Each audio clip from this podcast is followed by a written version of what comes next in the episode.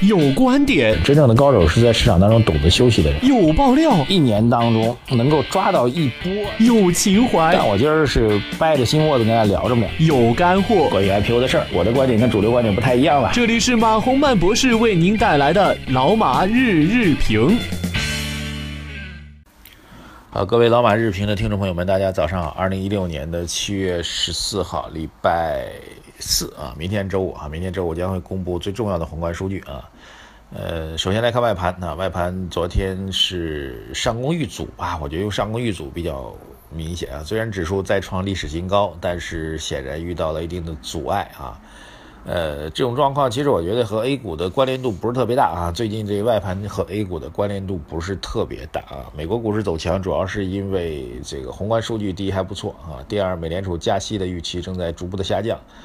呃，现在美联储内部的官员有一部分人是咬着牙啊，说年内还要加两次，但绝大多数的观点认为年内美国能够加一次就不错了啊，甚至很多机构把美联储。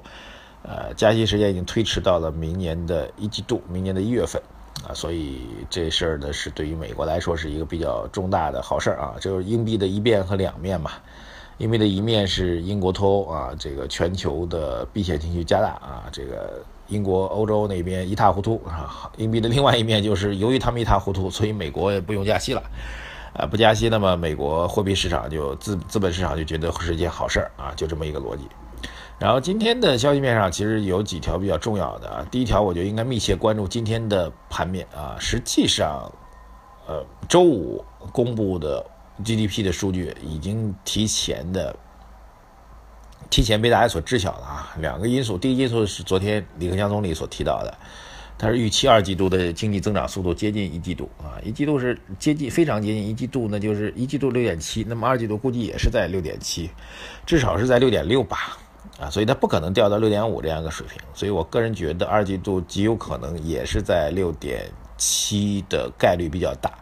这是一个信号。另外一个，今天上午九点半的发改委将会召开宏观啊这个新闻发布会啊，也将会和记者来交流啊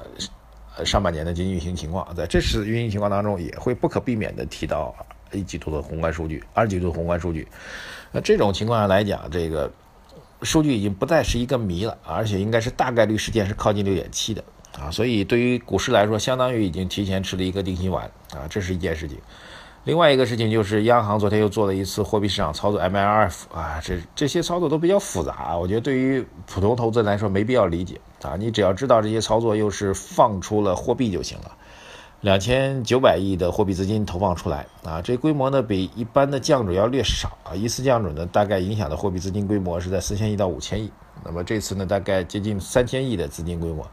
略少啊。但是毋庸置疑啊，证明央行的货币政策趋于宽松啊。这也是我们一直的判断啊。我们认为这波行情的上涨，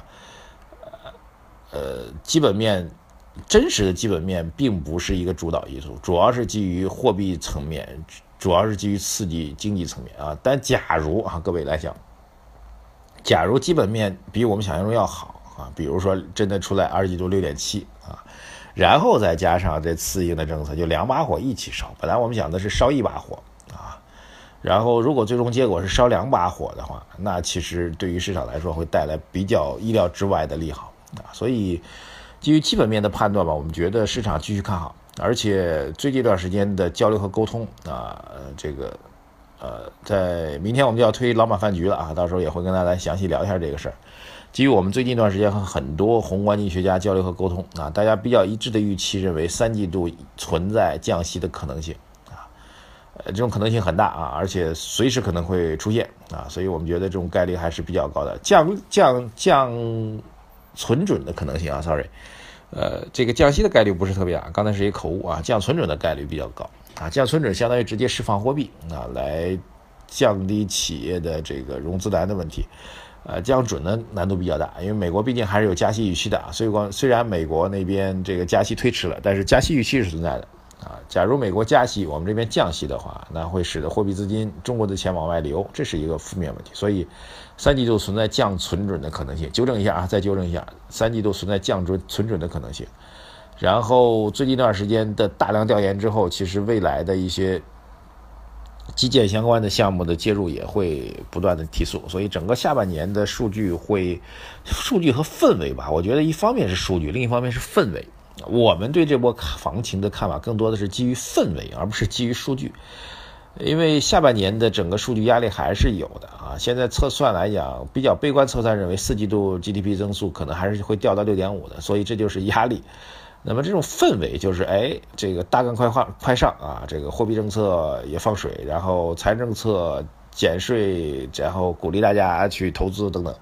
这种氛围会使得市场形成一波比较大的行情啊。这波行情还在延续当中啊，毋庸置疑延续当中，至少至少我觉得三千一百点还是要冲冲一下的啊。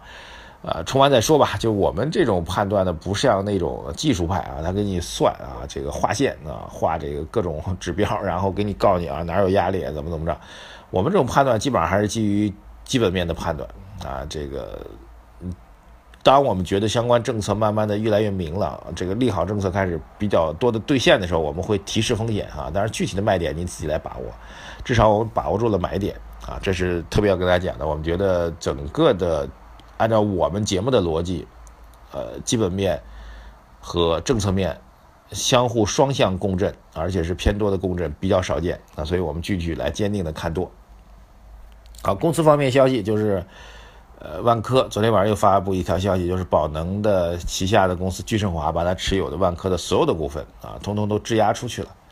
这事儿呢，昨天有个乌龙我发现最近一段时间，万科的这独立董事华生先生啊，华生先生是我。非常敬佩的经济学家啊，之前有很多的关于资本市场的长文写的非常好啊，非常长的文章，但是写的非常好。那最近一段时间他好像这个不太清楚啊，这个第一个在证券报上刊发了几篇非常长的文章，介绍了很多细节啊，我不知道看不太懂他到底是站在哪一边。然后这两天又爆料哈，他事先爆料的，他说这个宝能把他的股份全部质押给华润了。啊，如果这事儿被做证实的话，那就毋庸置疑证明宝能跟华润之间是有猫腻关系的，对不对？但这条消息很快被华润否定了啊，坚决否定啊。呃，然后今天报的消息是，聚胜华刚刚把自己的资金质押给这个中信证券，那就说明不可能质押给华润嘛。所以这条消息出来之后，呃，第一方面证明了宝能确实在质押股票，第二方面证明了华生是在胡说八道。哎，这我觉得华生。作为一个经济学家啊，因为他现在是独立董事的身份，所以很多的举动我觉得难以理解啊。这是啊题外话。然后很多人要问啊，说这宝能把股票质押给中信证券，说明什么呢？说明宝能缺钱呗。质押了股份之后，可以迅速的变现金出来啊，把股票交给对方，然后按一个比较折扣的价格，一般是到六折到七折的样子吧，来变现出现金给你。当然你要付利息的啊。这些现金理论上来讲，宝能还可以再去买股票啊！这是当年中国股市当中有一个大庄家叫吕梁啊，各位可以搜一下，我不知道能能不能搜得着，名字叫庄家吕梁啊。吕梁就是山西吕梁那俩字儿吧，它是一个化名啊，也是一个化名。当年的庄家吕梁就这么玩的啊，呃，拿一只公司股票，然后把它股票炒高啊，在高位的时候把股份质押出去啊，然后换一大笔钱再去炒另外一家公司，它是这样一个这个。操盘的模式，